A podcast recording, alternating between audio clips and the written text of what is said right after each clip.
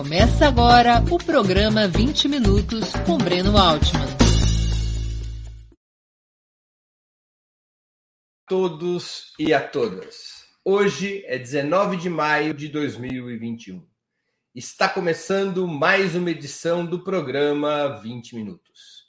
Nosso convidado é André Constantini, líder do Movimento Nacional das Favelas e Periferias, e autor de um livro que está para ser lançado chamado O Dia em que o Morro Não Descer. Antes de começar a entrevista, gostaria de pedir que façam uma assinatura solidária de Opera Mundi em nosso site ou se tornem membros pagantes de nosso canal no YouTube. A imprensa independente precisa da tua ajuda para se sustentar e se desenvolver. Também peço que curtam e compartilhem esse vídeo, além de ativarem o sininho do canal. São ações que ampliam nossa audiência e nossa receita publicitária. Perguntas também poderão ser feitas pelos internautas ao nosso convidado, nas áreas de bate-papo das plataformas. Quem as fizer, peço que contribuam, se puderem, com o Super Chat ou Super Sticker no canal de Ópera Mundi no YouTube. Bom dia, André Constantini. Muito obrigado por aceitar nosso convite. Uma honra ter sua presença no 20 Minutos. Eu que agradeço e quero externar esse agradecimento publicamente aos internautas que nos acompanham nesse momento, pelo convite que você, que você me, me fez, Breno. É muito bom estar aqui e que nós possamos é, realizar uma discussão que seja aí bastante proveitosa para aqueles que estão nos assistindo. André, antes de mais nada, você poderia nos explicar o que é, como se organiza e quando foi fundado o Movimento Nacional das Favelas e Periferias? Então, esse movimento ele, ele inicia sua construção né, no ano passado. Né? Nós começamos a iniciar essa construção no ano passado. Foi depois que eu participei de uma live é, no canal é, Combate pelo Socialismo, do professor Heitor. E no término da live, é, ele me procurou no privado e falou: André, a gente precisa organizar né, um movimento de favelas a nível nacional. Eu falei, professor, grande responsabilidade, mas eu aceito. E aí nós iniciamos a construção desse movimento no ano passado. Nós já tínhamos algumas ações é, já pré-estabelecidas, né, que nós iríamos realizar, mas aí veio a pandemia.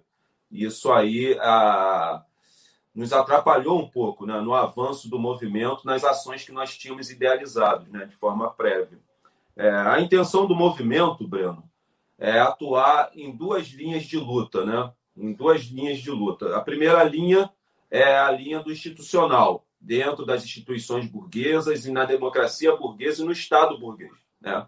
Levando em conta que nós... Vocês, inclusive, apresentaram recentemente um pedido de impeachment ao Bolsonaro, não é? Isso, protocolamos um pedido de impeachment.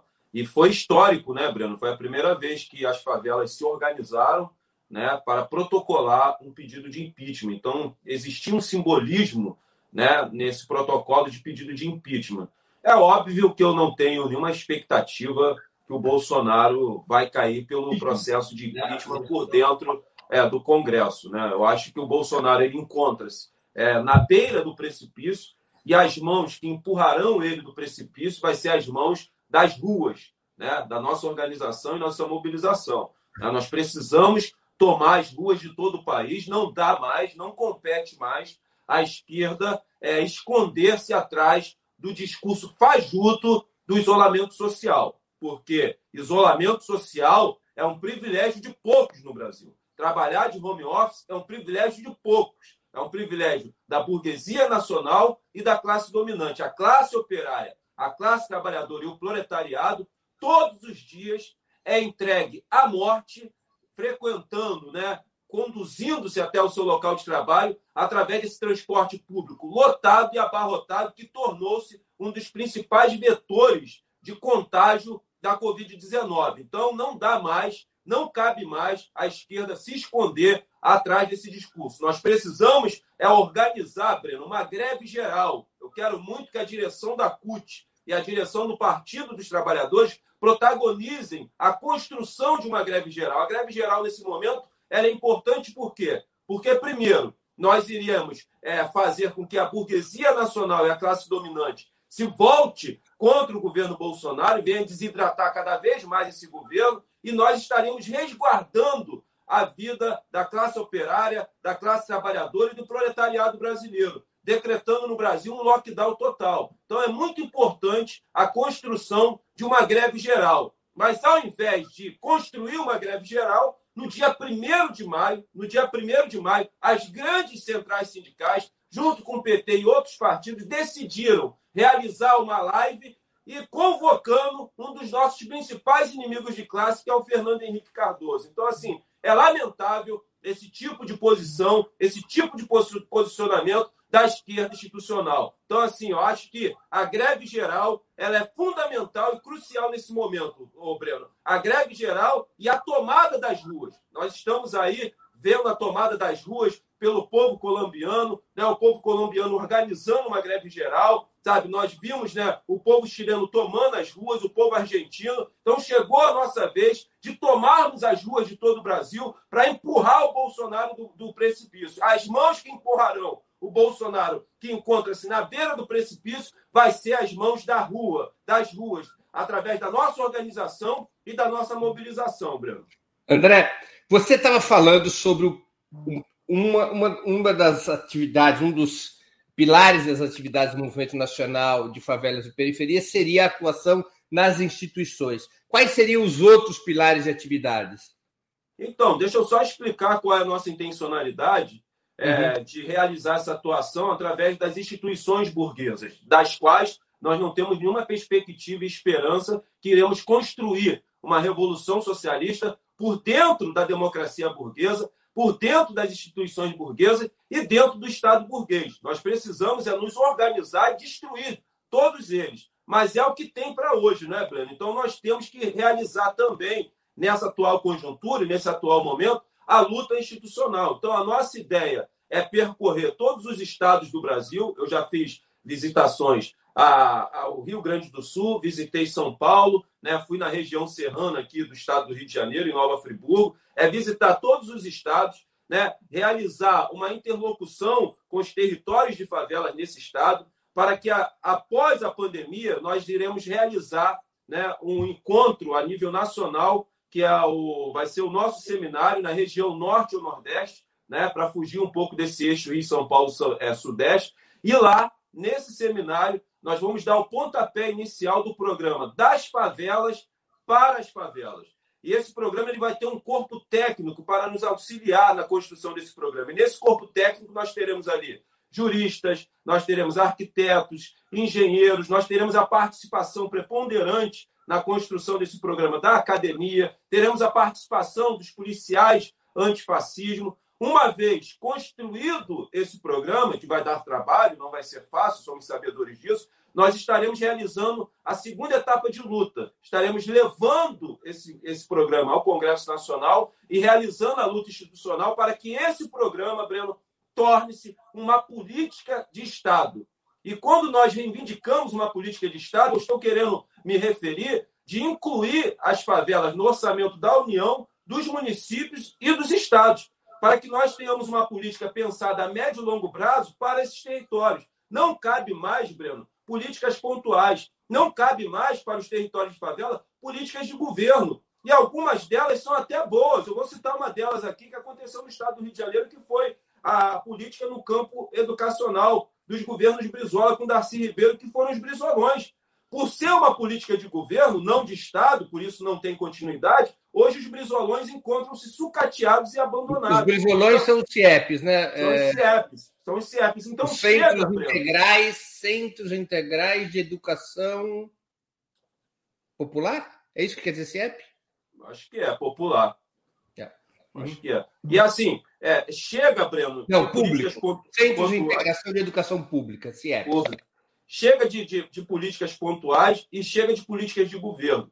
Nós precisamos, para transformar socialmente os territórios de favela, uma política de Estado permanente, pensada a médio e longo prazo e com a participação determinante dos atores principais, que somos nós que vivemos e moramos dentro desses territórios. Então, essa é a nossa luta no campo institucional, é construir o programa para que esse programa possa tornar-se uma política de Estado pensado a médio e longo prazo para os territórios de favela. Nós estamos cansados dessa política de redução de danos e estamos cansados também dessa política do melhora, mas não resolve, Breno.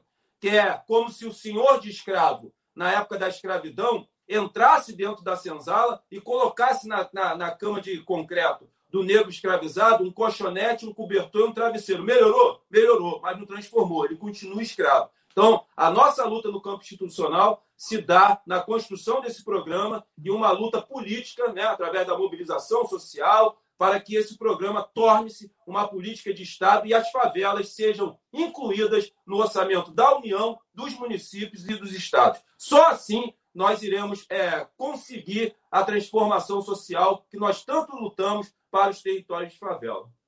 André, há uma crítica constante de vários analistas e militantes de que a esquerda brasileira, em particular seu maior partido, o Partido dos Trabalhadores, se institucionalizaram em demasia, se afastando das lutas e da organização popular. Você concorda com esse ponto de vista? Olha, concordo, Breno. Eu acho que o que aconteceu com o PT aconteceu com o PDT aqui no estado do Rio de Janeiro. É importante fazer essa pontuação. O PDT, aqui no estado do Rio de Janeiro, quem mora no Rio de Janeiro sabe, era o partido de maior inserção nas bases populares, principalmente nos territórios de favela. Quando o Brizola conseguiu é, vencer a eleição para o governo do estado, o que, que ele fez? Ele pegou essas lideranças sabe, que atuavam nos bairros periféricos e dentro dos territórios de favela e levou para o governo. Essas lideranças não tiveram preocupação, e isso é uma falha da esquerda institucional, principalmente partidária, de formar novos quadros. Então, esses quadros que atuavam nas periferias dos territórios de favela foram compor o governo, não preocuparam-se em formar novos quadros, e essa militância, Breno, se institucionalizou. Se institucionalizou. E ela não quis mais fazer e realizar o trabalho de base.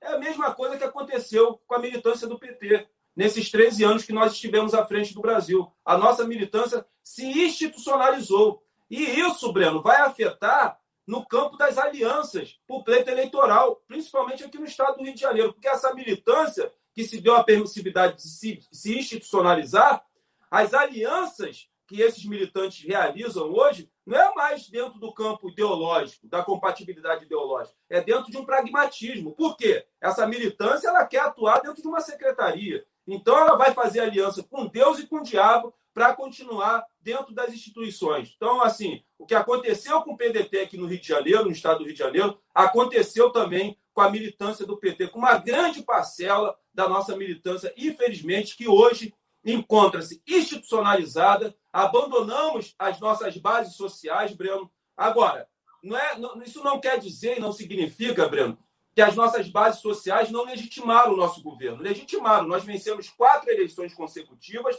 e venceríamos a quinta se não existisse aquele colunho entre o Poder Judiciário para retirar o Lula das eleições de 2018. A nossa base social garantiu o nosso governo nas urnas, mas faltou um trabalho de base mais incisivo, mais aprofundado, para que as nossas bases sociais defendessem o nosso governo nas ruas e legitimassem o nosso governo nas ruas. Isso não aconteceu. Derrubaram a Dilma com um golpe com extrema facilidade, prenderam Lula com extrema facilidade e nós não tivemos base social para levar para as ruas, para legitimar e defender o nosso governo. Então é importantíssimo que nós venhamos resgatar a nossa base social e fazer da nossa base social a sustentação né, do nosso governo, do governo de esquerda progressista. Sabe, o PT acreditou nas alianças que foram feitas com a burguesia nacional, com a imprensa burguesa, com o sistema financeiro, né? Ele acreditou nessas alianças e fomos golpeados e abandonamos a base social, que é a verdadeira sustentação de um governo socialista. Veja o que acontece na Venezuela, né? A Venezuela continua firme de pé, é por causa que ele tem uma base social, né? Lá tem o exército bolivariano revolucionário, né? Que parou a mão da invasão do imperialismo, né? Que parou foi o exército é, revolucionário bolivariano. Então, assim, é muito importante que nós venhamos entender e ter a compreensão que a verdadeira base de sustentação de um governo progressista é a sua base social e não as alianças que são feitas com a burguesia nacional, com a classe dominante, com o sistema financeiro com a mídia empresarial burguesa. Infelizmente, o nosso partido acreditou nisso e fomos golpeados. Eu espero que dessa vez nós viemos nos aliançar com o povo brasileiro, Breno. Viemos retomar as nossas bases sociais e, através dessas bases sociais organizadas, nós possamos fazer e realizar as reformas tão importantes para o Brasil. Que tenhamos coragem disso, porque se tivermos base social, teremos condições de realizar as reformas para a transformação desse país. Agora, é fundamental é, nós nos reconectarmos de novo com as nossas bases sociais e organizá-las, porque a verdadeira sustentação de um governo progressista e socialista é as suas bases sociais. André, eu tenho algumas perguntas de espectadoras nossas. Uh, primeiro eu vou à pergunta da Paula uh, Menicone, eu quero agradecer a contribuição dela no Superchat.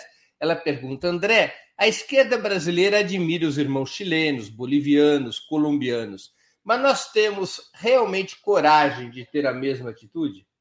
Não, não. E principalmente se ficarmos esperando as direções partidárias e as direções sindicais. Acho que o grande problema da esquerda hoje encontra-se nas nossas direções, porque a militância de base ela quer ir para as ruas. A militância de base ela quer se organizar e tomar as ruas mas muitos desses militantes ficam esperando né, que as direções partidárias, as direções sindicais puxem, né, construam né, essa volta nossa para as ruas. E vai chegar um momento, Breno, e já está chegando, que a militância de base, sabe, e a própria classe trabalhadora, proletariado e a, a classe operária vai é, passar por cima dessas direções. Você não tem a sombra de dúvida disso. Você não tem a sombra de dúvida disso, porque é inadmissível sabe? As direções partidárias, as direções sindicais se esconderem atrás do discurso do fica em casa. É inadmissível isso. É inadmissível. Nós precisamos derrubar o Bolsonaro e só derrubaremos esse governo através das ruas, através da nossa organização, da nossa coragem de tomarmos ruas. Porque, Breno, nós favelados estamos morrendo de tiro, porque as operações policiais continuam, estamos morrendo de fome estamos morrendo por Covid. E quando temos a oportunidade de realizar o isolamento social, existe um helicóptero blindado que se chama Caveirão Aéreo, que o governo do estado do Rio de Janeiro utiliza para atirar a esmo em cima dos barracos residentes nos territórios de favela. Então, essa é a situação do proletariado, da classe operária e da classe trabalhadora que vive e mora nesses campos de extermínio do povo negro, que são os territórios de favela, e nesses condomínios privados de direito. Então, esconder-se atrás do discurso do fique em casa é covardia. E todo, todo espectador é um covarde canalha. E é isso que as direções sindicais e partidárias são nesse momento. Covardes que se tornaram espectadores da barbárie e do holocausto brasileiro. André, há uma segunda pergunta da Thelma Brandão, que também contribuiu com o Superchat, eu quero agradecer. É, André, como tem percebido a dinâmica do ativismo da esquerda pelas ruas? Olha, não tem ativismo da esquerda nas ruas. Né? Quando a esquerda se propõe para as ruas, né? eu estou falando a esquerda institucional, é através de carreatas, né? que são excludentes. Por exemplo, eu não posso, Breno, participar de uma carreata. Eu não tenho carro, eu não tenho automóvel. Né? Então, as carreatas, não estou aqui é, tecendo críticas, eu acho que é, é uma forma de luta nesse momento, mas o que nós precisamos mesmo é tomar as ruas, sabe? É conversar com a classe trabalhadora, com a classe operária, com o proletariado, é nos reconectarmos com as bases populares, sabe? A favela está com fome, acho que a gente pode atuar com um trabalho social nesse momento, mas acompanhado desse trabalho social, realizar um trabalho de politização, é o que nós do Movimento Nacional das Favelas e Periferias estamos realizando, aqui nas favelas do estado do Rio de Janeiro. Então, eu não vejo nenhum ativismo por parte da esquerda institucional nas ruas. Infelizmente. Infelizmente. André, na tua opinião, o que a esquerda deveria fazer para disputar espaço com os grupos do fundamentalismo religioso cada vez mais influentes na, na nossa sociedade e que se transformaram, pelo menos parte importante desses grupos, num dos braços do neofascismo. É, as igrejas evangélicas neopentecostais de massa, Breno, estou me referindo às de massa, universal, mundial, Igreja Internacional da Graça, o campo das Assembleias de Deus do pastor Silas Malacheia, essas igrejas tornaram-se a principal linha auxiliar, junto com as milícias, do governo bolsonarismo, do, do, governo bolsonarista e do fascismo no Brasil. É importante que nós entendamos né, e possamos compreender é, a construção de um projeto político de poder que a extrema-direita quer consolidar no Brasil, que é de consolidar no Brasil uma teocracia miliciana fascista. E para tal, é fundamental a expansão das igrejas evangélicas neopentecostais e a expansão das milícias. E a expansão das milícias, ô, ô Breno, o Rio de Janeiro tem sido laboratório. Se der certo aqui, isso vai expandir-se para todo o país. Então, o que nós temos que atacar é o crescimento econômico dessas organizações. E como se dá o crescimento econômico das igrejas evangélicas não pentecostais? É só através da arrecadação dos dízimos e ofertas? Não. É através da lavagem de dinheiro. Fui pastor da Igreja Universal e ali lava-se dinheiro do jogo do bicho, do varejo de drogas, das milícias e o dinheiro desviado da política. É o melhor lugar para se lavar dinheiro no Brasil hoje são as igrejas evangélicas neopentecostais. Então, o crescimento econômico delas não se dá só através do recolhimento dos dízimos e das ofertas. Se dá, principalmente, se consolida através da lavagem de dinheiro. E aonde se dá, Breno, o crescimento econômico das milícias aqui no estado do Rio de Janeiro? Venda de água, venda de gás, gato net, é, agiotagem, grilhagem de terra e construção civil e a taxa que eles cobram dos moradores dos territórios que eles controlam. Então, é um fluxo de dinheiro enorme, Breno. E se você não conter o avanço econômico dessas duas organizações, escreva o que eu estou falando. Muito em breve, daqui a duas décadas ou três décadas, 30 anos, essas duas organizações tornar-se-ão no Brasil as duas organizações mais poderosas. E aí eu vou falar para vocês é uma equação macabra, porque as milícias controlam o território e as igrejas evangélicas neopentecostais controlam mentes e corações. Não vai ter trabalho de base, companheiros. É de, impossível você realizar um trabalho de base em um território de favela controlado pelas milícias aqui no Rio de Janeiro. Que a milícia tem intencionalidade de poder de Estado, são agentes do Estado, é o próprio Estado, é uma extensão do Estado. Então, assim, nós temos que ficar atentos a esse projeto político de poder que a extrema-direita fascista quer consolidar no Brasil. O Bolsonaro, Breno, ele quer aprofundar o golpe, que o Bolsonaro não vai dar o golpe, nós estamos sob o golpe, estamos sob um estado de exceção. É importante que nós realizemos as nossas análises de conjuntura levando em conta esses dois parâmetros. O Bolsonaro ele quer aprofundar o golpe de forma militarizada e violenta. E ele quer copiar o golpe que aconteceu no país vizinho, que foi na Bolívia, que foi o golpe com fuzil e com a Bíblia, com a participação direta das polícias e das igrejas evangélicas neopentecostais. Então, o Brasil corre um grande risco, corre um grande risco desse aprofundamento do golpe. Agora, Breno, como que nós iremos nos organizar para enfrentar isso? Vai ser com flores? Vai ser com poesia? Vai ser com a porra de nota de repúdio? Não. Nós precisamos, acima de tudo, de qualquer coisa, organizar e construir a nossa autodefesa. E quando eu falo de autodefesa, Breno, não estou falando só de armar a esquerda, não. Eu estou falando de uma construção entre os estados, para quando o André Constantini sofreu uma ameaça de morte, ele possa abrigar-se ante Estado. Uma construção de uma rede internacional, quando essas ameaças é, se aprofundarem, eu possa também me abrigar né, em outro país construir uma rede de juristas para prestar atendimento, principalmente para o militante de favela, e construir uma rede de psicanalistas e psicólogos para cuidar da saúde mental da nossa militância. Vários militantes depressivos, vários militantes com problemas de saúde mental, e não se faz revolução, porra, sem revolucionários. Então nós temos que cuidar dos nossos. É muito importante essas redes de proteção né, e a construção da nossa autodefesa para enfrentar né, para enfrentar de forma altiva, com bastante altivez, né, esse crescimento das milícias e das igrejas evangélicas neopentecostais aqui no Brasil. E não vai ser com a sua nota de repúdio, que só serve para limpar a bunda. Nem para limpar a bunda isso serve mais. André, para além da influência econômica das igrejas evangélicas, eles têm uma influência espiritual sobre uma parcela importante do povo, especialmente os setores mais empobrecidos e sofridos. Como é que a esquerda poderia disputar essa influência espiritual? Olha, a influência espiritual é, ela é difícil né, de realizar essa disputa, mas eu acho que o interessante, Breno, é nós atuarmos nos territórios de favela, nas periferias, onde essas igrejas se proliferaram, de forma permanente, forma permanente, não de forma pontual. Porque eu costumo dizer que quando um favelado ele passa por um problema, seja de que ordem for, financeira, sentimental, né, é, familiar, existem portas abertas, Breno, escancaradas para recebê-los.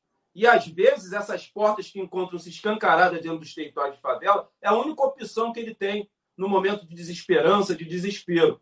E essas portas eu vou enumerá-las aqui. A primeira porta é a porta das drogas, as lícitas e as ilícitas. A segunda porta é a porta do mundo do varejo de drogas. A terceira porta é a porta das ONGs, né, que pega dois jovens ali, tutela com um projeto é, de, de dança, leva lá para fora, dá projeção a dois jovens, ganha rios de dinheiro né, em cima desses dois jovens, quando o restante da comunidade que reside ali continua na merda. Então, as ONGs, elas não encontram-se aos montes aqui dentro para transformar esse território a médio e longo prazo, socialmente não. As ONGs, que são os verdadeiros urubus e abutres, onde a sua principal carniça são os territórios de favela e o corpo negro, elas encontram-se aqui dentro para alimentar-se da pobreza, da miséria e do sangue negro que escorre aqui. Essa que é a grande realidade. E a terceira porta, uma das mais nocivas dela, é a porta das igrejas evangélicas neopentecostais, que foi a porta que eu entrei, Breno. Quando assassinaram meu pai em 1992, meu pai que era varejista de drogas e foi morto pelos seus comparsas na favela do Vidigal, minha mãe já era obreira da Igreja Universal e foi a porta que encontrava-se aberta no momento de desesperança,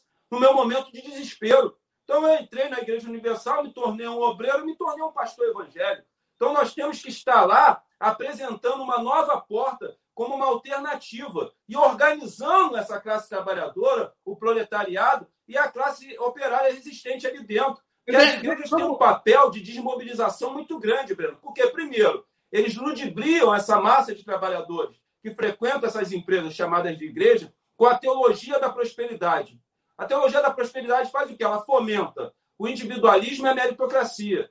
E os pastores, eles convencem né, essa massa de trabalhadores que vivem e moram no território de favela que as mazelas sociais existentes ali, que os problemas sociais existentes ali, a solução para eles vai vir do céu, vai ser uma ajuda divina. E isso é um fator de desmobilização muito grande, Breno, até em relação às políticas de inclusão social implementadas pelo Partido dos Trabalhadores. Se você realizar uma pesquisa nos territórios de favela, essas pessoas que frequentam esses templos vão delegar a sua pequena ascensão social nos governos do PT a Deus. Ela não vai delegar né, as, as políticas de inclusão social do PT. Então, as igrejas evangélicas dentro desses territórios, além de ser um fator de, de mobilização, além de eles serem né, uma, uma, uma linha auxiliar do bolsonarismo e do fascismo no Brasil, eles também, Breno, realizaram um trabalho que destruiu tudo que o negro construiu culturalmente dentro desses territórios. Tudo. Tudo. Eles conseguiram demonizar tudo. Você hoje, Breno, entra dentro de uma favela, não tem folia de reis, não tem distribuição de doce de corne Damião, porque demonizaram, não tem terreiro de candomblé, não tem terreiro de umbanda, não tem nada. Tudo que o negro produziu culturalmente como forma de resistência, que foi o que nos restou, que foi os territórios de favela depois da falsa abolição, fomos jogados nesses campos de extermínio do povo negro, desapareceram. Né? Os caras que eram puxador de samba hoje são cantores gospel. As baianas são tudo obreira dessas igrejas. Né? Então mexeu em toda a construção da cultura negra produzida aqui. E isso também é genocídio, porque um povo né, que afasta-se da sua cultura, ele perde totalmente a identidade. Não é à toa, Breno, que você vai nos terreiros de Umbanda e Candomblé, está cheio de branco. Você vai nas igrejas evangélicas, está cheio de negro. Essa que é a grande realidade. Então, além de ser um fator de desmobilização, dentro da luta social dentro da favela, as igrejas ainda conseguiram demonizar e destruir tudo que o negro produziu culturalmente. E hoje, no Rio de Janeiro, eles estreitaram a aliança com uma facção existente aqui, que é o Terceiro Comando Puro, aonde o Peixão, que é um dos chefes dessa facção, construiu na zona norte do Rio de Janeiro o complexo de Israel. Né? Você, toda a favela controlada por ele. Na entrada tem uma, uma inscrição escrita na parede assim: Jesus é o dono do lugar, e ele coloca na parte mais alta das favelas, uma estrela de neon de Davi, que fica brilhando à noite. Por quê? E aonde se deu, Breno, esse estreitamento? No trabalho que as igrejas evangélicas neopentecostais realizam de forma massiva dentro do, do sistema carcerário. Eu trabalhei como agente religioso dentro do sistema carcerário. E lá se deu esse estreitamento. As igrejas conseguiram ganhar os chefes né, que controlam né, o varejo de drogas dentro dessas facções. Isso é muito sério, Breno. Isso é muito grave. E agora, essas igrejas estão se aliançando também com as milícias. Vários territórios de milícias estão depredando e fechando os terreiros de Umbanda e Candomblé. E os pais de santo e mães de santo que se rebelam e decidem lutar estão sendo assassinados. Isso é muito sério. Agora, aonde a esquerda não está indo, Breno, as igrejas estão. Quem é que sobe os morros e entra nas favelas para fazer a disputa de narrativa junto ao varejo de droga? Não é a esquerda. Muitos da esquerda entram para consumir droga. Né? Tem que ter essa crítica aqui. Quem é que está realizando um trabalho dentro do sistema carcerário, disputando aquela juventude negra lá dentro? Não é a esquerda. A esquerda está fazendo suas reuniões na Praça São Salvador, que parece um clube privado. Né? Parece que quando a gente vai nas nossas manifestações, a gente revê velhos amigos e depois vai tomar Heineken gelada na Lapa. Então, assim, a gente precisa disputar esses jovens negros que encontram-se no varejo de drogas. Primeiro, que eles encontram-se armados e vão ser muito úteis para uma revolução socialista no Brasil que vai se dar pela via armada. Nós não podemos deixar essa juventude preta com um fuzil na mão e nada na cabeça, trabalhando a serviço do grande capital, nas mãos das igrejas evangélicas neopentecostais. Então, é muito importante que nós venhamos assumir essa responsabilidade, realizar um trabalho dentro do sistema carcerário para fazer essa disputa em relação às igrejas universal e às igrejas evangélicas neopentecostais e realizar um trabalho permanente dentro dos territórios de favela e não pontual. Realizar um trabalho com pré-vestibular, aula de reforço para adultos e idosos, no campo social, no campo da cultura. Aí sim, nós estaremos lá dentro disputando narrativa contra as igrejas evangélicas que encontram com as suas portas abertas todos os dias dentro dos territórios de favela. André, eu queria fazer uma pergunta sobre essa sua trajetória pessoal, até para compreendermos esses mecanismos em relação às igrejas evangélicas. Como é que foi que você deixou de ser um obreiro da Igreja Universal, um pastor, e veio a ter militância de esquerda? O que que, o que, que te levou a essa mudança de trajetória? Ah, isso é muito interessante, Breno. Até aconteceu no livro. É, tem uma narrativa na Bíblia, uma passagem bíblica que diz o seguinte: Conhecereis a verdade e a verdade ela vos libertará. Por incrível que pareça, o que me fez sair da Igreja Universal do Reino de Deus foi a leitura da Bíblia. Foi quando eu comecei a ler o último livro do Velho Testamento, que é o livro do profeta Malaquias, e comecei a me debruçar a estudar a questão dos dízimos. E aí, Breno, eu descobri que, primeiro, o dízimo é uma prática judaica, só a tribo de Levi podia recolher o dízimo, porque ela não passou pelo processo de reparação em relação às 12 tribos de Israel, e o dízimo ele tinha um destino, era para atender, atender necessidades do órfão e da viúva. E a primeira coisa que esses pastores charlatões fizeram foi transformar o dízimo, que nunca foi dinheiro, era alimento, tanto que ele era guardado no depósito do templo, em dinheiro. Né? Então, assim, o dízimo nunca foi dinheiro. O dízimo era alimento e ele tinha um destino. Né? O sacerdote recolhia a dízima, a décima parte, do que as pessoas recolhiam ali das suas colheitas, e esse ele tinha que destinar isso para o órfão e para a viúva. Quando eu descobri isso, eu fui conversar com o pastor que era o pastor da regional junto com o bispo. Eu falei, olha, eu contei para ele que eu tinha descoberto, indaguei a ele, e eu me recordo como se fosse hoje. Ele deu um sorriso de canto de boca e falou: Olha, André, e daí? E daí? Você vai ficar conosco ou vai procurar emprego? Porque é importante ressaltar aqui, Breno, que quando você ingressa para ser um pastor da Igreja Universal, você abandona seu respectivo trabalho, você passa a viver integralmente para a igreja. Né? A Igreja Universal ela abre todos os dias e tem reunião 7, 10, 15, 19 horas e às 21 horas às vezes. Então, assim, você vive integralmente para a igreja e a igreja paga o seu salário, o aluguel né, de um apartamento e o carro, mas tudo no nome da igreja. Então, tem muitos amigos meus que encontram-se pastor porque já, já alcançaram uma idade avançada e sabem que encontram-se velho com o mercado de trabalho. Então eles continuaram lá, falou, pô, André, aqui pelo menos eu tenho um salário. Eu tiro a sobrevivência da minha família. Então é importante que as pessoas saibam como funciona a engrenagem por dentro da Igreja Universal, conhecer a estrutura da Igreja Universal do Reino de Deus. Então foi dessa forma que eu saí da Igreja Universal, foi conhecendo a, a, a Bíblia através dessa narrativa. Como é que, que você percebi... a militância política de esquerda? Então, Breno, assim, desde criança eu sempre fui muito é, contestador, indagador. Né? Eu era um aluno terrível para os professores, porque enquanto eu não entendesse a matéria, eu ficava perguntando, eu não saía da sala de aula com dúvidas. Eu ficava perguntando, eu não entendia, eu levantava o braço, assim, os meus colegas ficavam putos, né? Porque a aula às vezes ficava ali muito focada nas minhas indagações, nas minhas contestações. Então, eu sempre fui contestador, indagador. Tanto que eu escrevia músicas. Né? Eu tenho uma música, que eu até falo no livro, que é o Salarinho de Merda. Né? Eu, aos 10 anos de, de, de idade, já tinha consciência de classe avulsada. Né? Eu fui perceber isso depois com a leitura de Marx, do Lenin. Né? Então, assim, eu sempre fui contestador, indagador. E quando eu saio da Igreja Universal, eu saio bastante decepcionado com a instituição e não com a minha espiritualidade. Eu acho que o brasileiro ele tem que saber distinguir a sua espiritualidade da religião. Vocês precisam entender que a sua fé não precisa da religião, mas a religião precisa muito da sua fé. Então você tem que distinguir, porque a, a nossa mente ela assimila as coisas. Né? Então o brasileiro assimilou essa ideia de para ter febre você tem que estar participando de uma religião, de um processo religioso. Isso não tem nada a ver. Então eu saí decepcionado com a instituição, não com a minha espiritualidade. E aí eu ingresso na luta pela moradia né, carregando comigo todas essas contestações, todas essas indagações, né, ingresso no Conselho Popular aqui do Rio de Janeiro, começo a luta no campo da moradia e é onde me apresentam Marx e Lenin. E aí eu quero fazer uma pontuação.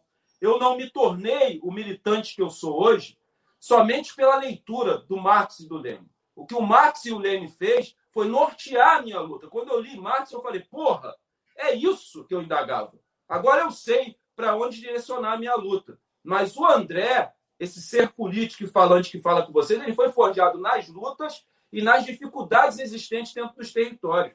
Eu já cheguei praticamente pronto. Né? A leitura do Marx e do Lenin só norteou a luta que eu deveria fazer, que é a luta principal, que é a luta de classe e a destruição do Estado burguês e do capitalismo. André, tem mais uma pergunta de um espectador nosso, que também contribuiu com o Superchat, eu agradeço, que é o Celso Barreiro. Ele pergunta não há uma contradição entre a narrativa da necessidade de isolamento social, que se contrapôs ao negacionismo, e o movimento de aglomeração nas ruas? Acho que não tem, não. Porque uma coisa, é, e o companheiro precisa entender isso que fez a pergunta, nós estamos indo para, as ruas, Breno, para cessar o Holocausto brasileiro. Porque entendemos e compreendemos que o Brasil vive duas crises uma crise sanitária sem precedentes na história da humanidade e uma crise econômica e uma crise política. Agora, essa crise sanitária ela é alimentada pela crise política. Sabe? Para que nós venhamos é, superar a pandemia no Brasil, nós temos que destruir o vírus que nutre e alimenta a pandemia, que é o Bolsonaro. O Bolsonaro não vai realizar vacinação em massa, Breno. Não vai. Ele não vai, enquanto ele estiver sentado ali, ele vai fazer de tudo para retardar a vacinação em massa. Por quê? Ele aposta em duas coisas. Primeiro, ele sabe que uma vez o povo vacinado e imunizado, nós tomaremos as ruas de todo o Brasil. E ele sabe que a sua derrubada depende das ruas. E a segunda, ele retarda a vacinação para apostar num caos social, né, no aprofundamento de um colapso social, para que futuramente, né, quando esse é, esse vulcão em erupção que é o Brasil entrar em erupção e as chamas da revolta descerem, ele possa aí é, se, é, se favorecer dessa revolta popular, desse levante popular, para é, implementar no Brasil uma intervenção militar. Então, enquanto o Bolsonaro estiver assentado na cadeira da presidência da República, nós vamos continuar sem vacina, vamos continuar sem, sem nenhum tipo de auxílio do Estado né, para que os mais pobres tenham condição de superar, né, de sobreviver na pandemia. E essa política de saque que vem acontecendo aqui no Brasil, de entrega das nossas riquezas e recursos naturais. Então, nós estamos indo para a rua com nenhuma contradição. É a nossa consciência de classe aguçada. Entendemos e compreendemos que estamos colocando a nossa vida em risco, que não somos covardes, temos amor ao povo brasileiro e não iremos ficar dentro de casa para contabilizar, depois de 2022, o número de óbitos que pode passar de um milhão e meio. Nós não iremos fazer isso. Então, os verdadeiros revolucionários e militantes têm que tomar as ruas para derrubar o Bolsonaro, para a gente cessar o holocausto brasileiro no Brasil. André, você acha que a disputa com o fundamentalismo religioso por razões eleitorais ou de tentativa de aproximação com o povo evangélico, deveria levar os partidos de esquerda a guardar na gaveta bandeiras de direitos civis como a legalização do aborto, a igualdade de gênero, entre outras bandeiras? Ah, Breno, você chegou onde eu queria. Temos feito essa discussão é, dentro do PT e nos canais que eu participo. O grande problema da esquerda institucional, dessa esquerda pequena burguesa, reformista, eleitoreira e covarde, é que a nossa esquerda, Breno, ela é extremamente eleitoreira. E ela não usa a eleição como um meio para que nós possamos alcançar a revolução socialista. A eleição é um meio, ela não pode ser um fim. Mas para essa esquerda eleitoreira, o fim é a eleição. Então, ela deixa de disputar a sociedade para disputar somente as urnas. E aí, essa esquerda eleitoreira, ela se nega a fazer e a realizar debates importantíssimos, principalmente para as camadas populares, que custa caro para, para as camadas populares. Primeiro, o fim das polícias. Né? Eu peço o fim das polícias e como proposta né, para se colocar no lugar das polícias, porque dentro do sistema econômico vigente do capitalismo, as polícias têm duas funções. A primeira, de manter a ordem social do capital, e a segunda, de reprimir com bastante violência qualquer levante popular, qualquer rebelião popular que seja organizada pela classe trabalhadora, pela classe operária e pelo proletariado. Não existe essa história, essa conversa fiada dessa esquerda pequena burguesa, canalha e covarde, de humanização da polícia, de uma polícia cidadã e de ferramentas de controle da polícia. O problema da polícia, Breno, não está na formação. O policial tem aula de sociologia e de história. O problema é quando ele sai da academia e se depara com uma, uma é, corrupção consolidada dentro da instituição, que vai desde o guarda da esquina, que recebe 50 reais para deixar um automóvel irregular passar, até os comandantes de batalhão, que recebem milhões e milhões de varejistas de drogas, o tráfico rolar solto na favela. E quando esse policial tenta cumprir o seu papel de ser uma pessoa idônea e honesta dentro dessa instituição, muitos morrem por fogo amigo. Então, não tem como uma polícia cidadã dentro do sistema capitalista. Então, a nossa proposta é o fim das polícias e a construção de milícias armadas revolucionárias para fazer a segurança da sociedade, não só isso, para que elas também sejam aquelas que realizam a manutenção e a garantia de um governo dos trabalhadores. A segunda, a questão da liberação das drogas. Todas as drogas, Bruno. A nossa proposta é a liberação de todas as drogas e a estatização dessas drogas. Lógico, o Estado sendo gerido por um governo dos trabalhadores. E aí nós iremos a, é, realizar, com a arrecadação da venda dos entorpecentes de forma legalizada, cuidar da questão das drogas com a Secretaria de Saúde e não com a Secretaria de Segurança Pública. A questão das drogas é um problema de saúde pública e não de segurança pública. Eu sempre falo isso, Breno. Eu queria muito que a mídia burguesa e o Estado tratasse essa juventude preta, periférica, pobre, que encontra-se aí nas cracolândias andando como zumbis, como tratar o Fábio Assunção como uma questão de saúde pública. Hoje ele superou, fico feliz. Mas é tudo uma questão de coisa de CEP. Para quem está lá na Cracolândia, é tiro, porrada e bomba, é criminalização. Então, assim, a questão das drogas tem e deve ser tratada como uma questão de saúde pública. E se dentro do sistema capitalista, uma das maiores fontes de lucro e de renda é a venda de entorpecentes e a venda de armas, por isso que o governo estadunidense, junto com o Estado maldito, maldito sionista de Israel, promove tantas guerras, já que eles são dos principais produtores de material bélico no mundo, e para vender arma tem que ter guerra, Bruno. Então você fomenta guerras fictícias, como a Primavera Árabe, como as Torres Gêmeas, né, o espaço aéreo mais vigiado do mundo. Né? O que eu acredito ali é que o, o, a inteligência do governo estadunidense é, é, é, identificou o ataque terrorista, deixou acontecer para fomentar mais uma guerra no Afeganistão e vender mais armas. Numa guerra, vocês precisam entender dá muito mais lucro exportar arma do que comida. Então, a liberação de todas as drogas né, e a estatização, desde que o Estado esteja sendo gerido por um governo dos trabalhadores. E a terceira é o aborto, Breno. A nossa esquerda, classe média, ela é similar à, à esquerda de direita. É tão conservadora quanto. Faz um debate aqui do aborto e você vai ver muitos internautas sendo contra. Agora, eu quero dizer a essas mulheres que são contra, esses conservadores de esquerda, que as mulheres pretas, pobres e periféricas com o proibicionismo, elas não deixam de abortar. Mesma coisa a droga. O proibicionismo não impede ninguém de utilizar a droga. Agora, essas mulheres estão abortando aonde? Nesses açougues que são essas clínicas clandestinas. Então, a gente tem que lutar por um aborto pelo SUS e seguro para as nossas mulheres, principalmente para as mulheres pretas, pobres e periféricas. O grande problema, Breno, é esse. A esquerda institucional eleitoreira deixou de disputar a sociedade para disputar somente as eleições. Porque no pleito eleitoral, Breno, eu venho falando isso. Se você olhar para o pleito eleitoral só para o final dele, você tem dois resultados: a vitória ou a derrota. Mas tem o processo da eleição, que é o momento de marcar a posição, de apresentarmos o nosso modelo de sociedade. Isso não é feito mais. Primeira coisa que o partido de esquerda faz é o quê? Contratar um marqueteiro pica das galáxias para tomar conta da sua campanha. Então, o grande erro da esquerda eleitoreira é não disputar mais mentes e corações e a sociedade. É não organizar mais as nossas bases sociais. É a preocupação meramente com as urnas. E é por isso que nós estamos perdendo a narrativa junto às camadas populares. André, qual é a avaliação, qual é a tua análise sobre o massacre de Jacarezinho?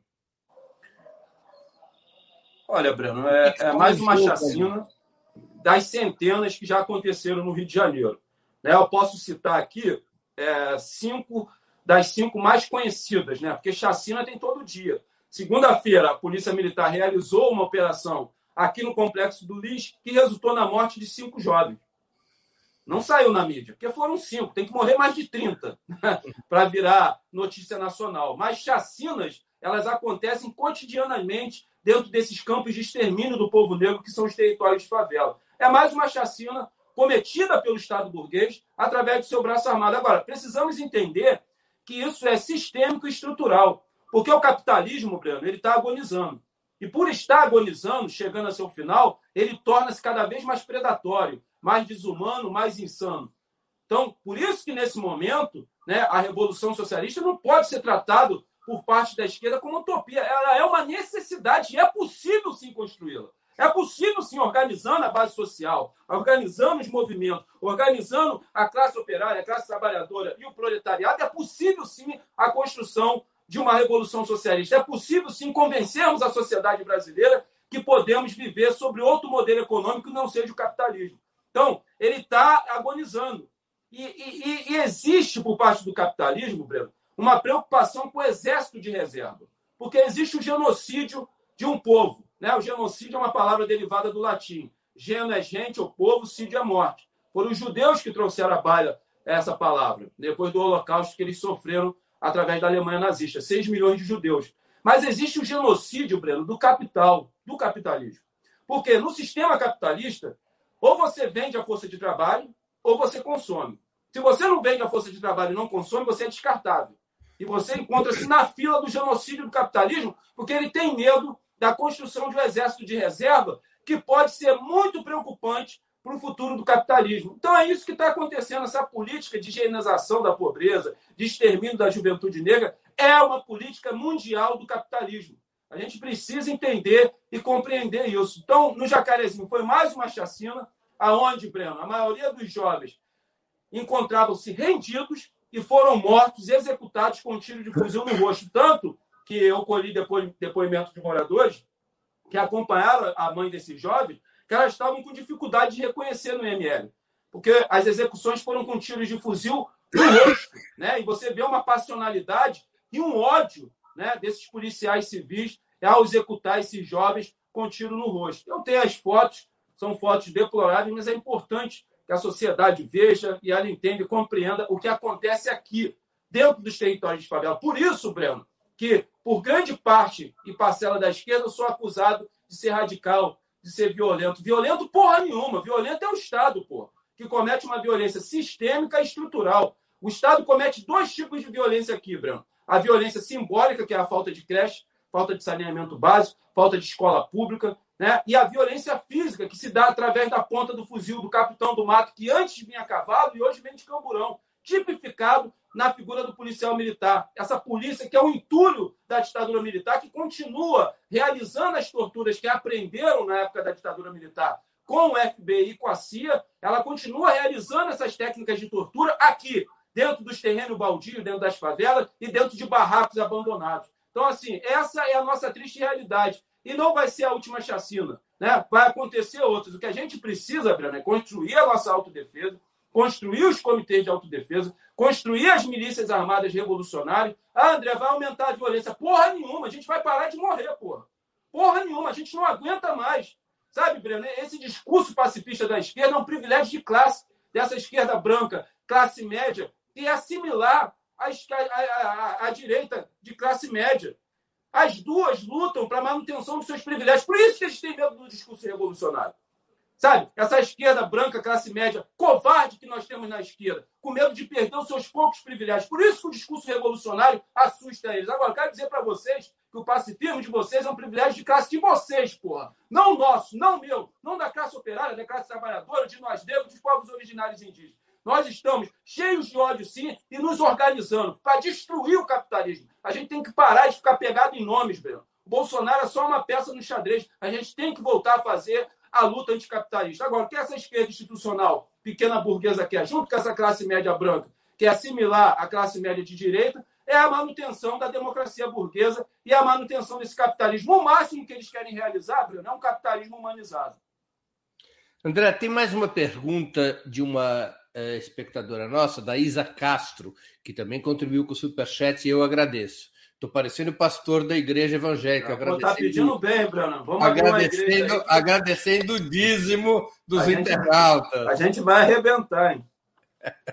É, André, o PT não encarou a questão da segurança pública. Isso reforça a política eleitoreira? Lógico, lógico, porque nós não queremos perder voto. Foi aquilo que você pontuou e eu expliquei o porquê. É uma esquerda eleitoreira.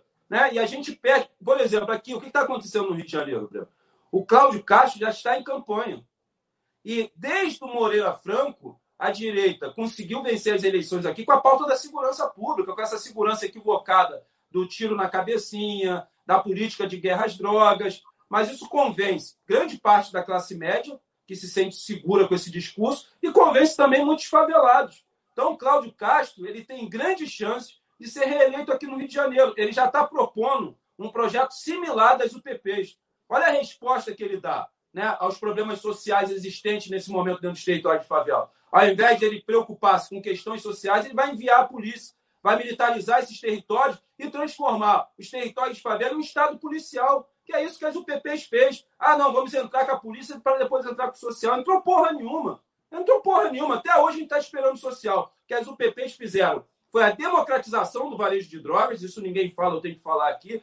Muitos varejistas foram né, para a região do interior, porque eram fichados e foram se instalar lá, né, e hoje o varejo de droga está forte lá, então o PP possibilitou isso. Ela não acabou com a venda do varejo de drogas e ainda, Breno, gerou um problema dentro da corporação, porque o varejista ele pagava o arrego direto para o comandante do batalhão. Quando a UPP entrou, ele passou a pagar para o comandante do, da, da UPP. O batalhão perdeu esse contato com varejo de drogas. Isso deu uma divisão dentro da polícia. Muita gente não sabe disso. Os comandantes do batalhão eram puto com a UPP. Eles deixaram de receber o arrego. Né? Eles passaram a pagar o arrego. O arrego, o arrego é, um termo, é um termo muito carioca. O arrego quer dizer o suborno que o varejista de droga eh, paga à polícia, não é? Sim, sim, é. Para a gente fala mais de propina. Sim, sim, é, é arrego. Então, assim, é, essa é a nossa situação, Breno. Então, acho que é, o PT é um partido pequeno burguês, elitizado. A direção, o PT é o único partido, né? Estou falando da direção, no Brasil, que é um partido de massa, que é um partido que nasce da demanda da classe trabalhadora. Ah, as pessoas perguntam, André, que contradição você com discurso revolucionário no PT? Não, eu tenho que estar lá para empurrar o PT mais para a esquerda. Essa é a minha função. É o que eu estou fazendo. Né? Eu não vou para outro partido. Os outros partidos é tudo pauta identitária, não tem base social, não nasceu da demanda da classe trabalhadora. Então, assim, o PT é um partido crucial e fundamental. Cabe a nós, militantes de base, empurrar o PT mais para a esquerda. É difícil, mas a gente está tentando. André, o PT tem estimulado uma campanha de solidariedade às vítimas da fome, uma atividade também encampada por vários movimentos sociais. Você acha que esse caminho pode ser útil para reaproximar os partidos de esquerda e a classe trabalhadora? A exemplo do que faziam os Panteras Negras nos anos 60, com o café da manhã para as crianças pobres e as clínicas contra dependência química? Fundamental, Breno. Agora, é importante que essa solidariedade socialista seja acompanhada de um trabalho político. Nós lançamos uma campanha aqui, Nós por Nós, contra a fome, nos territórios de favela, onde nós realizamos já duas ações, uma na Mangueira e uma na favela do São João. Agora, a gente não leva só o alimento, só a solidariedade, Bruno. É acompanhado um trabalho político. Confeccionamos um texto bem didático, realizamos a distribuição desses textos e antes da entrega das cestas básicas tem uma conversação com esses moradores. Está surtindo muito efeito. Por quê? Senão a gente vai cair no assistencialismo. Aí já tem essas ONGs grandes aí para fazer, CUFA, Afroreg, essas porra que são urubus que a principal carniça que eles gostam de saborear são os territórios de favela. Então, nós estamos fazendo esse trabalho. Para você ter uma ideia, Breno, no último trabalho aqui na favela do São João, eu estava conversando com as mulheres pretas, que são as provedoras do lar, né? ou porque o marido bateu nela, ela expulsou ele de casa, ou porque o marido está preso ou morto, elas que são as provedoras do lar, todas mulheres pretas e mães solteiras, eu perguntei para elas, vem cá, como que vocês estão fazendo para sobreviver na pandemia? Quantas de vocês encontram-se empregadas? Nenhuma encontrava-se empregada. Aí eu falei, então como que vocês estão fazendo para sobreviver esse momento pandêmico? Elas falaram, é o Bolsa Família. Aí elas abriram um precedente para eu falar da importância de um governo progressista que pensa nos mais pobres. Então, Breno, a realidade no Brasil hoje é essa. É o Bolsa Família, uma política do Partido dos Trabalhadores de inclusão social, que matou a fome de muitas famílias no Brasil, que está salvando milhões de famílias no Brasil nesse momento de pandemia, já que o Bolsonaro ele extinguiu o auxílio emergencial, depois retornou com um valor de 150. Quero avisar para o Bolsonaro, o Jair da Casa de Vidro, esse desgraçado, que só o valor do botijão de gás é 100. Depois sobra 50. A população vai fazer o quê? O trabalhador vai fazer o quê com 50 reais? Limpar a bunda, porra? Então, essa que é a grande realidade. Então, tem que levar a solidariedade e mostrar para os moradores, Breno, que não era o nosso papel estar era um papel do Estado e que a nossa solidariedade não pode substituir, não deve substituir o papel do Estado. Eles precisam fazer uma luta pela vacinação em massa pelo SUS e precisam fazer a luta do auxílio emergencial de 600 reais até o término da pandemia. É dessa forma que a campanha Nós por Nós está trabalhando, levando solidariedade com politização. Sem isso, não vai surtir efeito. André, eh, antes da gente continuar, apresenta as fotos para os nossos espectadores. Essas fotos estão atrás de você. Ah, tá. É. Aqui é a Sata Shakur, que ela é tia do Tupac Shakur, para quem não conhece, um grande rapper americano, exilada em Cuba, né, e procurada pelo FBI e pela CIA. Eles são loucos para pegar a Sata. Você tem o grande companheiro Ernesto Che Guevara, você tem aqui Xangô, que é o orixá que me guia. Você tem aqui a minha maior referência política internacional, o honorável Malcolm X. Você tem aqui o grande comandante Hugo Chaves. Você tem aqui o Patrício Lumumba, né, que é a junção do nome do meu filho, Malcolm Lumumba. Você tem aqui o honorável Gaddafi, que muitos chamam de ditador, mas não sabe a importância do Gaddafi para a luta anticolonial na África. O Gaddafi financiou vários movimentos revolucionários na África. Então está aqui o honorável Gaddafi. Está aqui o criador dos Panteras Negras, né? e está aqui a Lélia Gonzalez, né? grande mulher negra, grande liderança negra aqui no Brasil. André, na tua opinião, a anulação das sentenças contra Lula e sua reabilitação eleitoral mudam o estado de ânimo do povo? Ah, sim. A gente precisa entender que o Lula é maior que o PT. E isso é um receio meu, sabe, Breno? Assim, é, porque o PT não preocupa-se mais na formação de novos quadros. Por quê? Os nossos parlamentares também cometem um erro gravíssimo que é de fazer da luta institucional, ao invés de utilizar-se da luta institucional dentro do parlamento para construir a revolução, eles fizeram daquilo a sua profissão. E isso é muito ruim para a formação de novos quadros. Por quê, Breno? Quando surge uma liderança como o André Constantini, ao invés desses grandes quadros pegar, colocar no colo e ensinar, não. Eles olham e falam: pô, esse cara daqui a pouco está disputando comigo. Tem uma oratória boa, tem uma presença boa, tem um trabalho bom. Então, assim, eu sou contrário é, dos nossos parlamentares fazerem da luta no parlamento sua profissão. Né? Eu acho que a gente deveria estipular tempos e prazos de mandatos e o partido se preocupar na construção de novos quadros. Né? Porque o Lula tornou-se maior que o PT. E o meu receio é esse. É, o Lula não vai ser a de eterno. É o Lula morrer e depois a gente ficar igual o PDT, cheio de viúva do Brizola. Né? Então a gente tem que se preocupar com isso. O PT é um partido envelhecido, sabe? Eu vou em algumas reuniões, Breno, na entrada eu já sinto o cheiro de naftalina. Porra, eu tenho 44 anos, pô. Me chamam de garoto, de menino na reunião. Realmente, porque são senhoras de 70, homens de 80. Então a gente precisa preocupar-se na formação política dos nossos novos quadros. Isso é fundamental. Nenhum partido, Breno, vai ter vida longa, durabilidade, sem novos quadros, sem quadros importantes. Né? Quando né, a, a, direita começou né, o projeto de destruição do PT, qual foi a primeira coisa que eles fizeram? Macular a imagem dos nossos grandes quadros. Zé Disseu, Zé Genuíno. Por quê? Eles sabem que para destruir um partido você tem que destruir os grandes quadros. Então, acho que o PT tem que voltar a ter a preocupação de formar novos quadros. E o Lula, quando ele volta, as pessoas estão falando para mim, André, se fosse qualquer outro, não votaria. No Lula eu voto. Então, o Lula ele muda ele acende aquela luz no fim do túnel, ele traz esperança para os mais pobres. O Lula é um operário, é um nordestino, por isso que ele é odiado pela classe dominante, pela burguesia nacional. E eu não tenho dúvidas, Breno. Com essa CPI, desidratando o governo Bolsonaro, sem a direita conseguir um nome que decole, a gente tem grande chance, temos que cuidar muito da vida do companheiro Lula, né? ficar de olho no STF, a qualquer tipo de manobra, mas temos grande chance de vencer essa eleição no primeiro turno e aí eu tenho a proposta de mergulhar pelado naquele lago. Aí eu já não vou mergulhar pelado, eu vou fazer uma procissão andando pelado até Brasília, se o Lula vencer no primeiro turno. André, o que, você espera de um eventual quinto governo petista se o Lula, conforme as tuas próprias projeções, for eleito presidente da República em 2022? Olha, Breno, tem uma diferença do que eu espero e do que eu estou enxergando. Acho que esse governo do Lula vai ser tão conciliador como o governo de 2002. Né? Pelos bastidores do PT, a gente percebe isso. Essa reaproximação com o Bispo Macedo, acho bastante errôneo da forma que está sendo feita. Eleitoralmente, Breno, o, o, o Lula está correto. Ele não vai negar a reaproximação da Igreja Universal. Agora, por que, que o Bispo Macedo está se reaproximando da igreja, da, da, do PT?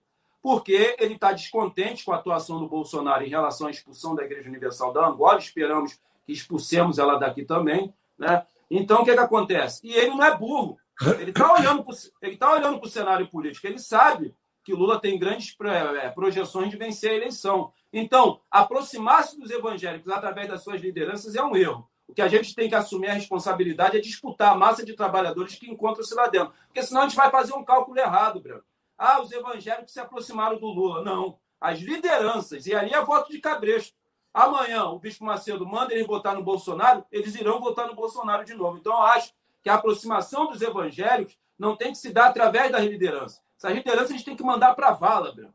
mandar para o além, para o colo do Satanás. São tudo bandido. A aproximação tem que se dar com a massa de trabalhadores que são enganados e escravizados dentro desse tempo. É disputar as mentes e corações que estão sendo ludibriados dentro desse tempo. Não aproximar-se das lideranças evangélicas achando que estamos reconquistando espaço evangélico. Não estamos. Não estamos. Então, acho que vai ser um governo de conciliação. Eu acho que, mais uma vez, não iremos é, fazer as reformas necessárias, como a democratização dos meios de comunicação, abrir a caixa preta da ditadura, avançar né, para a taxação das grandes fortunas, avançar é, em relação à reforma agrária. Eu acho que, Breno, sabe qual é o problema aqui nosso? É que todas as nossas conquistas foram incompletas. Né? Tem o processo da escravidão, né, que teve abolição sem reparação, um processo incompleto. Tem a questão da, da redemocratização, também foi incompleto, dela anistia para os torturadores, para os algozes, e nós nos contentamos com isso, com conquistas incompletas. Chega! Eu acho que o Chile, a Argentina, por não tornar-se uma esquerda eleitoreira, disputou narrativa junto à sociedade, conseguiu grandes vitórias como o aborto, conseguiu vitórias agora na, nas urnas, defendendo o socialismo, defendendo a mudança de modelo econômico, defendendo uma outra sociedade. É isso que volta para os nossos partidos. Deixar de ser eleitoreiro, deixar de ser canalha, deixar de ser covarde. As nossas direções são para dirigir, porra. Então dirijam o país para a porra de uma greve geral.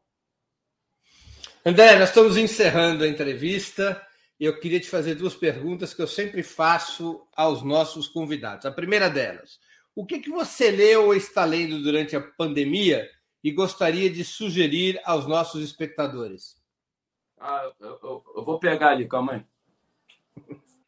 O André pega, vocês estão olhando as fotos é, que ele guarda de referência, que são interessantes. Ali, o fundador dos Panteras Negras é o Bob Sale, um dos líderes dos Panteras Negras que surgem em Oakland, na Califórnia. Ele está vivo ainda. Dos fundadores dos Panteras Negras, os três grandes fundadores, o Bob Seale é o único que está vivo ainda. Sim, sim. É, o Way, o Way ele morreu, né? É, porque é importante que as pessoas... Morreu. Isso, morreu, ele morreu em 83, se eu, não, se eu não me engano, vendendo droga, né? É. Em um beco ali no gueto. Por quê? Para a CIA e o FBI destruir o Partido dos Panteras Negras, eles entupiram os guetos norte-americanos de droga. Fizeram né, uma, uma, um estreitamento com narcos traficantes internacionais e entupiram os guetos norte-americanos de drogas. E foi assim que eles conseguiram destruir o Partido dos Panteras Negras. falar do livro, André, tem um pedido aqui para você fazer o marketing de uma atividade no qual o Movimento Nacional das Favelas e Periferias vai participar hoje à noite, às 19 horas o Encontro Nacional Fora Bolsonaro. Ah, sim, vamos, vamos transmitir pelo, pelo canal Favela Não Se Cala TV, né, Bruno? Eu abri um canal, né? Quero uhum. agradecer aqui a Bárbara e o Bruno, que trabalham na estrutura do canal. E nós vamos transmitir esse grande ato aí do Fora Bolsonaro com várias organizações, onde a principal luta é a derrubada do governo Bolsonaro, é o Fora Bolsonaro, hoje, às 19 horas.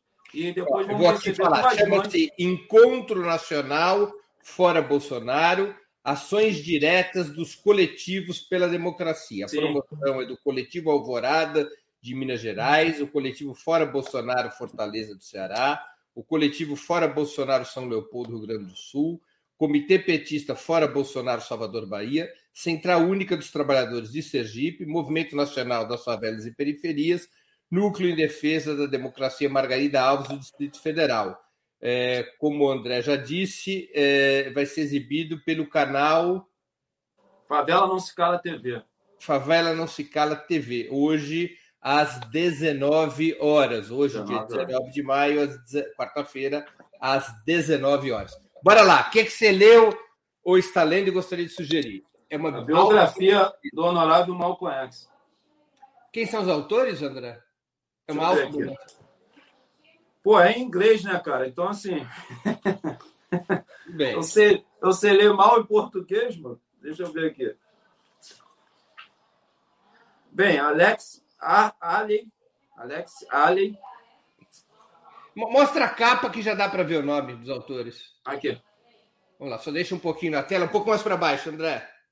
Um pouquinho mais para trás, é melhor. Para trás, para trás. É isso do próprio Malcolm X. Ah, ele escreveu, sim, a autobiografia. Ele escreveu junto com Alex Haley. Sim. Ah, ok. Autobiografia de Malcolm X. Prefácio de Atalá Shabazz, pós-fácio da Beth Shabazz, que é a viúva do Malcolm X.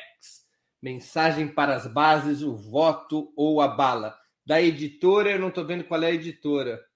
Calma aí. É editora Diáspora Africana. Editora Diáspora Africana. Aí está a sugestão do André autobiografia de Malcolm X. Com é, homem, homem inigualável, né? É a minha maior referência junto com Carlos Marighella aqui no Brasil.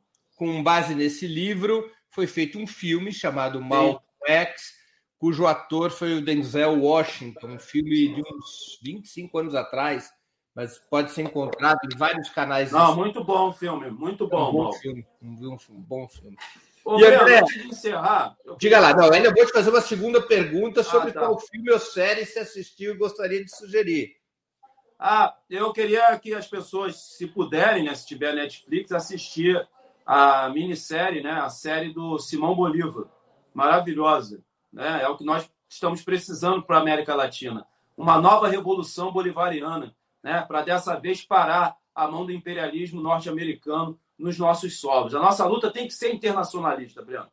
Sabe? Nós, nós não iremos construir uma revolução socialista aqui no Brasil isoladamente. A nossa luta tem que ser internacionalista. Nós temos que unificar a América Latina. Nós, do Movimento Nacional das Favelas e Periferias, estamos em diálogo com a Colômbia, com a Argentina, com o Chile, porque acreditamos que a luta só vai ser exitosa se ela for internacionalista. E a nossa proposta é uma nova revolução bolivariana em toda a América Latina para expulsar de vez a mão do imperialismo americano que vem saqueando as nossas riquezas em recursos naturais.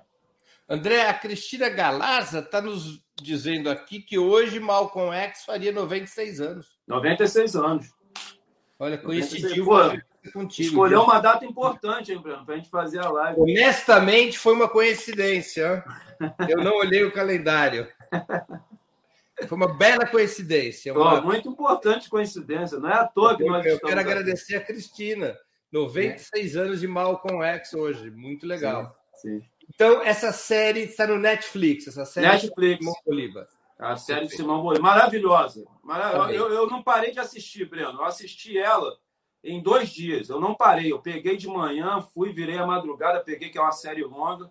Eu não parei. É, é contagiante, né? É, é estimulante, né? É como o filme do Marighella, né?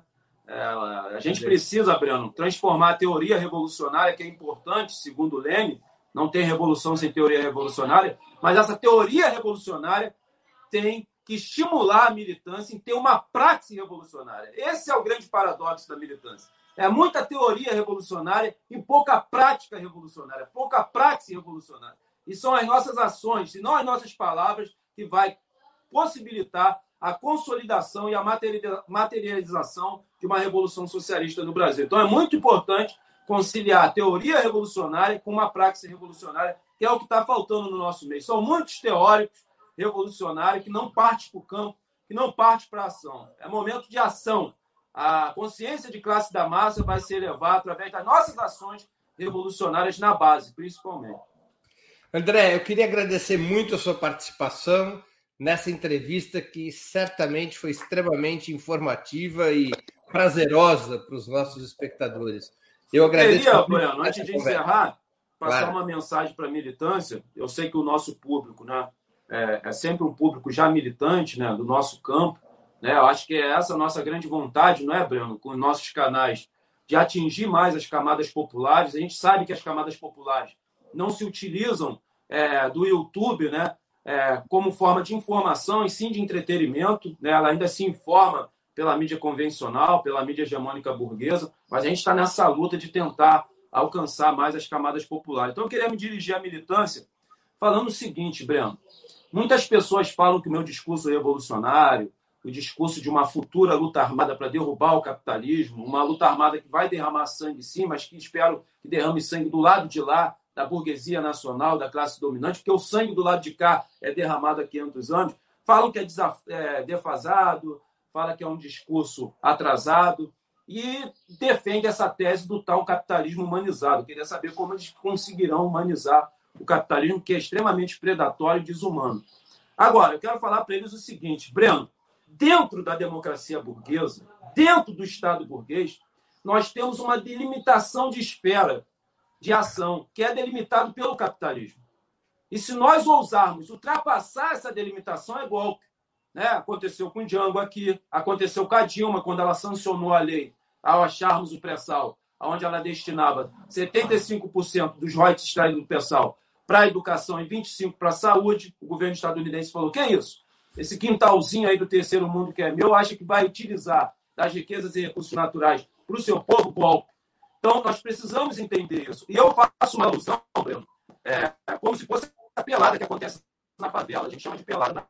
Mas é o futebol de favela. Todo futebol na favela, Breno, tem o dono da bola. Né? E o dono da bola, Breno, ele nunca fica fora dos dois times, porque ele é o dono da bola. Ninguém quer desagradar o dono da bola. Né? Porque se ele se irritar e pega a bola, acabou o jogo. Então é a mesma coisa que funciona no sistema capitalista. O capitalismo é o dono da bola. Ele fala quando vai iniciar o jogo e quando vai terminar. Essa é a grande realidade. A gente tem que construir com relação de força para ultrapassar essa barreira delimitada. A gente tem que construir com relação de força para pegar essa bola, Bruno. E ela vai ter que ser tomada pela força. E aí, sim, o jogo vai ser de acordo com as nossas regras porque jamais, Breno, venceremos um jogo onde as regras foram estipuladas pelo nosso inimigo. Esse jogo já está perdido. Então é importante trabalhadora, tomar essa bola do capitalismo, mas sim, o jogo vai começar e terminar é, de acordo com a nossa. Para encerrar, você imagina, né? É, quando o Fidel desembarcou em Cuba, ele perdeu algum.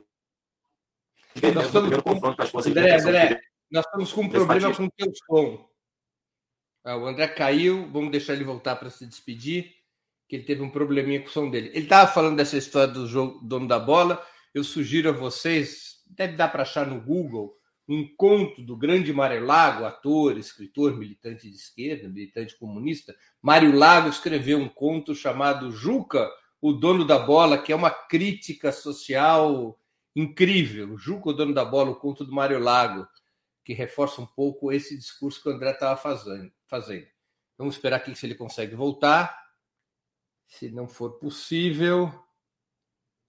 Houve um probleminha, felizmente o problema foi no final da entrevista, não é? Não foi durante essa conversa com ele. Acho que ele deve estar com problemas em regressar. Então, a gente espera mais um pouquinho, o pessoal fica aí na tela, vamos ver se ele consegue. Pergunto para a produção se a gente está em contato com o André, se ele vai conseguir voltar. Peço à produção que me responda na área de bate-papo, se o André vai conseguir voltar. É... Um minutinho só, pessoal. Vamos ver aqui se o André consegue retornar aqui a, a conexão dele para se despedir dos nossos espectadores e das nossas espectadoras. Mais um pouquinho de paciência, porque depois de uma entrevista tão bacana como essa, a gente tem que ter a paciência de esperar o André regressar para se despedir e da gente poder encerrar aqui nossa, nossa entrevista. De toda maneira, eu aproveito para fazer aqui um pouco mais de divulgação do livro do André Constantini que vai ser lançado pela editora Kotler. Peço para a tela do livro subir novamente, para a imagem do, do, do, do, livro do André subir novamente, por favor. É, Laila, que é a nossa produtora, coloque de novo o livro do André na tela. É, o dia em que o morro é, não descer. É o livro que o André Constantini está lançando pela editora Cotter. Vamos ficar atentos a esse livro. Esse livro está quase em vias de ser divulgado, está em pré-venda. É um livro que realmente valerá a pena ler. Dito isso, pessoal, eu queria eh, divulgar também algumas outras atividades que o André nos pediu. Ele realmente não vai conseguir retornar. Então, nós vamos colocar aqui as telas das, das atividades que o André gostaria de divulgar. Então, nós temos aqui entrega de. Retorna, por favor. Entrega de cestas básicas no Jacarezinho dia 29 de maio, às 11 horas, com exibição do curta Desigualdade Mata. Uma outra atividade que o André gostaria de divulgar: Movimento Nacional das Favelas e Periferias, aula de defesa pessoal para mulheres, na Mangueira e na Praça da Cinelândia. Vejam só, aula de defesa pessoal para mulheres. Tem mais alguma atividade? Acho que não. Acho que eram essas duas atividades que o André gostaria de ver divulgadas. Infelizmente, ele não pôde se despedir. Encerramos assim mais uma edição do programa 20 Minutos. Voltaremos a nos ver na sexta-feira, dia 21 de maio, às 11 horas. Nosso entrevistado na sexta-feira, dia 21 de maio, às 11 horas, será o advogado e jurista Augusto de Arruda Botelho. O tema será a crise do sistema de justiça e sua eventual reforma. Até lá, obrigado pela audiência e um grande abraço.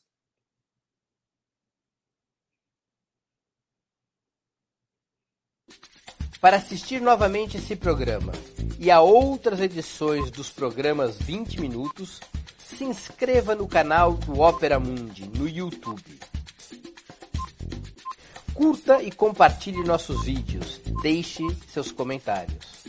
O jornalismo de Ópera Mundi é mantido com o seu apoio. Faça uma assinatura solidária em www.operamundi.com.br. Com um pequeno valor mensal, você nos ajuda no desenvolvimento de um jornalismo independente e de qualidade. Obrigado pela audiência e até a próxima.